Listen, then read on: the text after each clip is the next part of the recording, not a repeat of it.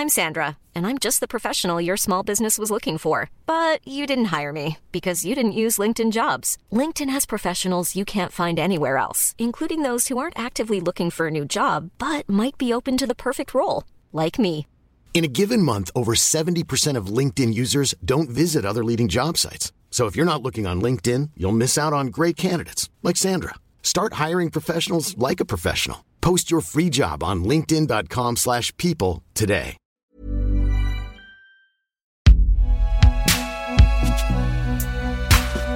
Audio, fabricant de podcasts depuis 2015. Demain est un grand jour pour Sandra. Cette fillette de 6 ans fait sa rentrée dans un internat au cœur de Retief.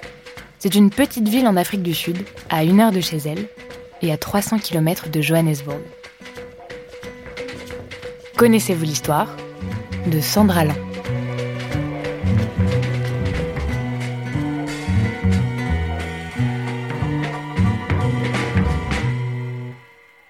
Sandra est prête. Sa robe noire et courte, ses chaussettes blanches et hautes, sa cravate et sa veste. Tout a été lavé et repassé avec soin. Les chaussures ont été cirées et sa maman lui a même acheté un petit chapeau pour l'occasion. Sandra est prête, mais un peu stressée. Normal. Elle a du mal à s'endormir. Elle prie de toutes ses forces pour que demain, elle se fasse plein plein de copains.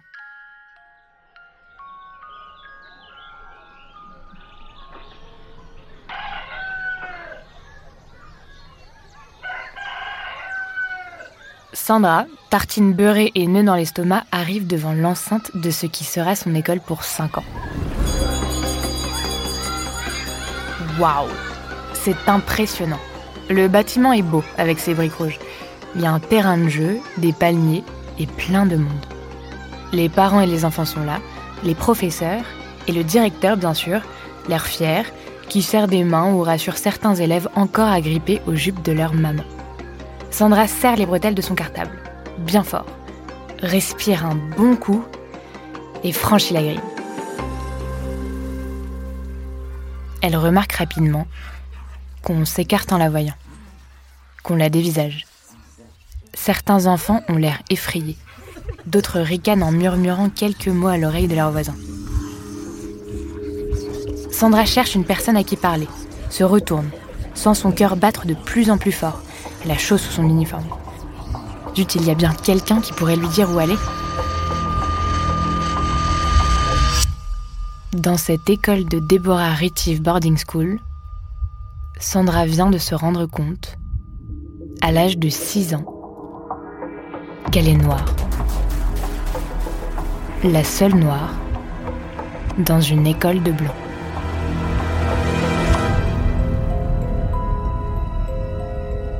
Si Sandra découvre avec horreur les regards des autres élèves et professeurs en ce jour de rentrée, c'est que ses parents l'ont élevée depuis sa naissance comme une personne blanche. À l'hôpital, quand Sandra est née, ni l'infirmière ni ses parents n'ont pu croire ce qu'ils voyaient.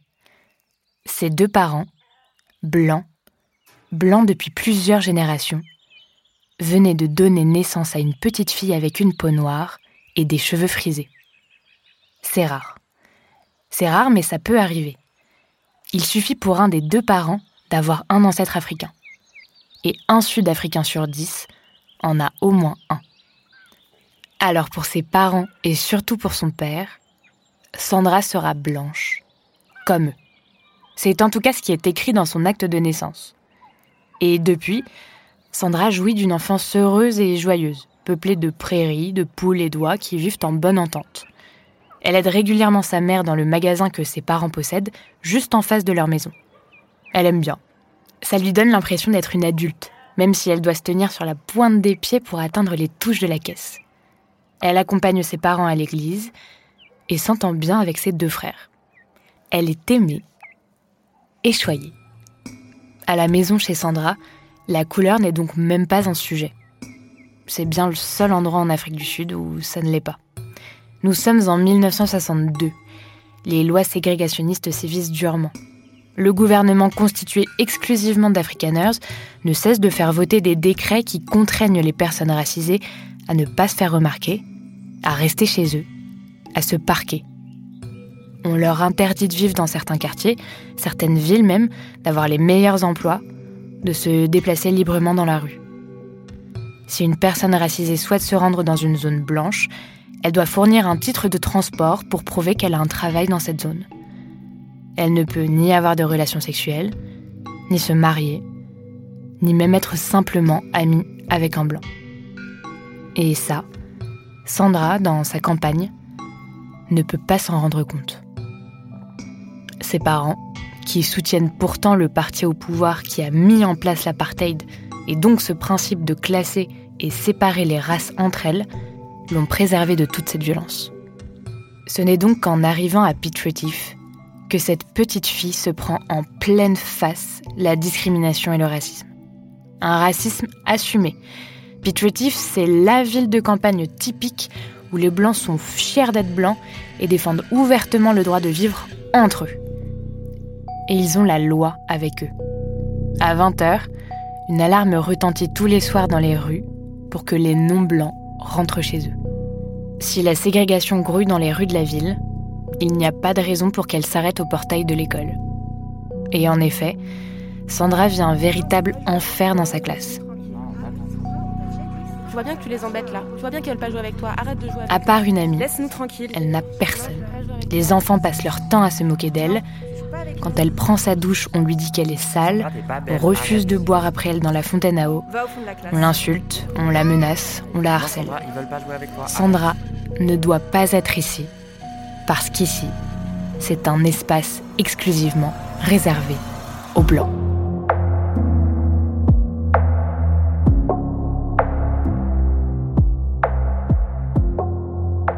Sandra doit se taire malgré des humiliations successives. Elle est régulièrement punie et enfermée dans une pièce obscure pendant plusieurs heures. Pendant quatre longues années, les enseignants et le directeur de l'école mènent une campagne acharnée pour la faire envoyer. Le directeur fait même pression auprès du département de l'éducation dans une lettre. Les cheveux sont noirs, clairement frisés. Les yeux sont marron foncé, presque noirs. Les lèvres ressortent d'une certaine façon, comme pour une personne avec du sang mélangé. Selon mon opinion personnelle, cet enfant ne devrait pas être admise dans une école blanche. Un matin, devant tout le monde, les autorités lui font passer le test du crayon dans les cheveux. Si en se penchant, le crayon reste en place, ça veut dire qu'elle est noire. Quand Sandra revient chez elle et qu'elle raconte son quotidien, que les autres enfants sont méchants avec elle et que ses professeurs la maltraitent, sa mère essaye de la consoler comme elle peut et lui dit de les ignorer. Ils finiront bien par se taire.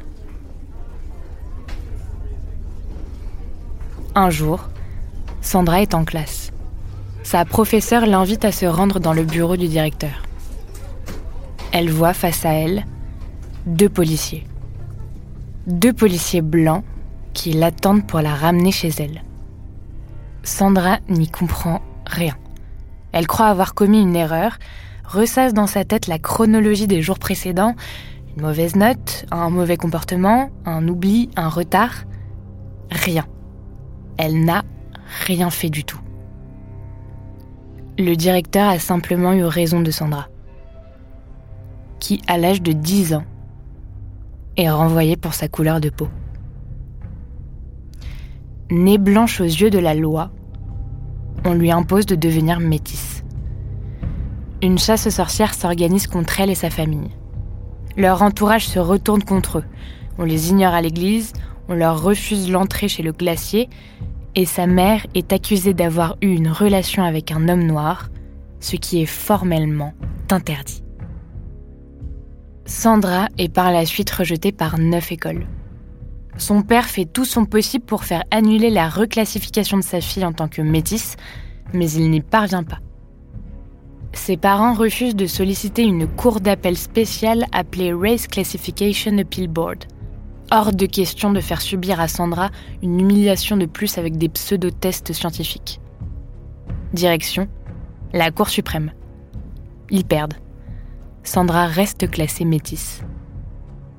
un an après son renvoi de l'école, le Parlement fait évoluer les critères de classification. Ce ne sont plus l'acceptation par les autres blancs et l'apparence qui prévalent, mais la descendance. Son père en profite, entame une procédure, et à 12 ans, Sandra est à nouveau blanche. C'est exceptionnel. Les procédures de déclassement et reclassement sont courantes, on en compte environ 2000 par an, mais il est très très rare de redevenir blanc. Des tests sanguins prouvent qu'elle est bel et bien la fille biologique de ses parents. Ils sont plus que ravis. Leur fille est comme eux. Enfin, pour Sandra, c'est un peu plus compliqué que ça.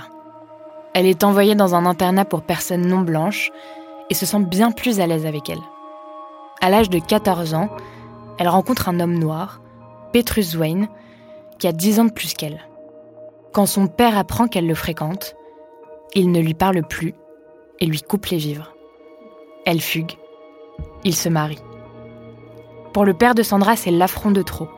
Se marier avec un noir Il la menace de lui tirer dessus si elle remet un pied chez lui. Sandra part, loin de chez elle, avec Petrus.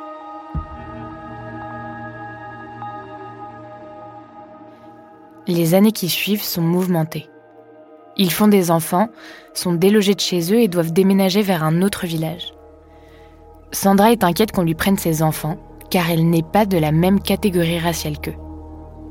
Elle demande donc à redevenir métisse. Mais les autorités refusent, elle est mineure, et son père ne donne pas son accord. Entre Petrus et Sandra, la relation se détériore. Son mari devient alcoolique et violent, elle perd la garde de ses enfants parce qu'elle doit se faire hospitaliser et que personne ne peut les garder. Elle se retrouve seule, sans travail, sans argent et sans ses enfants. À 26 ans, elle trouve son premier travail stable dans une usine de cosmétiques après avoir réussi à se faire reclasser métisse. C'est son quatrième changement d'identité. Sandra récupère enfin ses enfants. Une nouvelle vie s'offre à elle. L'année 1994 sonne la fin de l'apartheid. Sandra a 39 ans. L'Afrique du Sud, malgré des tensions très vives dans le pays, procède à ses premières élections multiraciales au suffrage universel. Et le 10 mai, Nelson Mandela est élu président de la République de l'Afrique du Sud.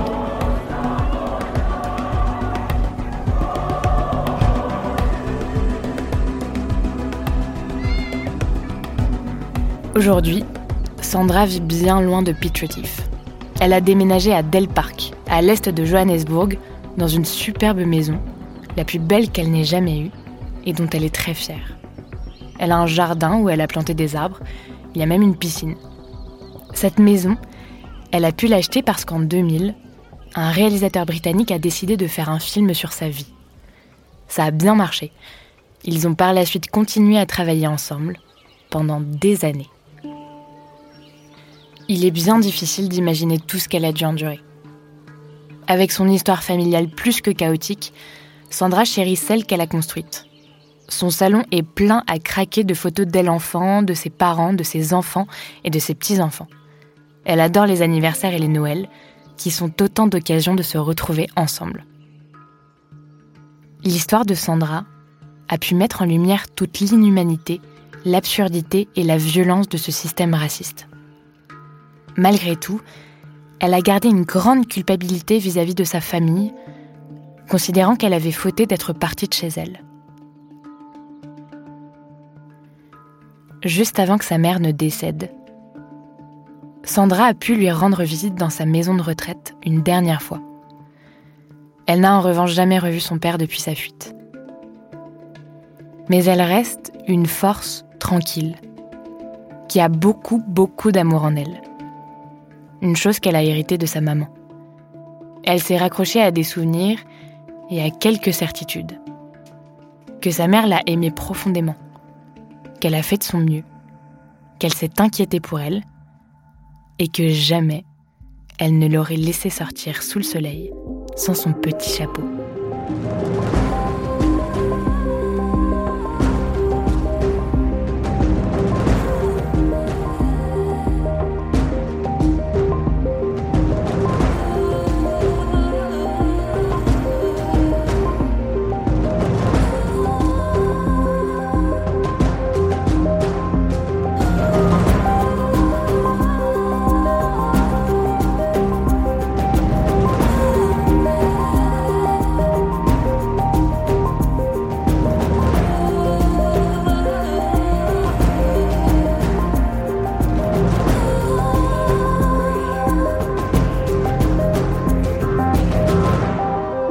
Héroïne de cette histoire, Sandra Lin.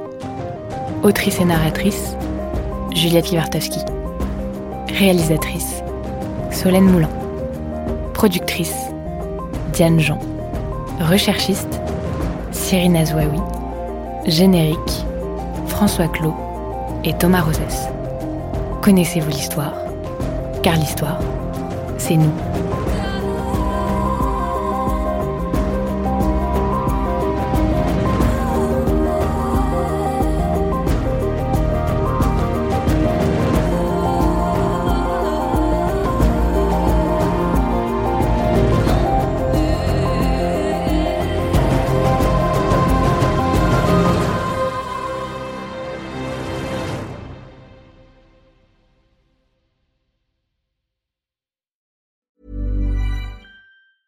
Even when we're on a budget, we still deserve nice things. Quince is a place to scoop up stunning high-end goods for 50 to 80% less than similar brands. They have buttery soft cashmere sweaters starting at $50, luxurious Italian leather bags, and so much more. Plus, Quince only works with factories that use safe, ethical, and responsible manufacturing. Get the high-end goods you'll love without the high price tag with Quince. Go to quince.com/style for free shipping and 365-day returns.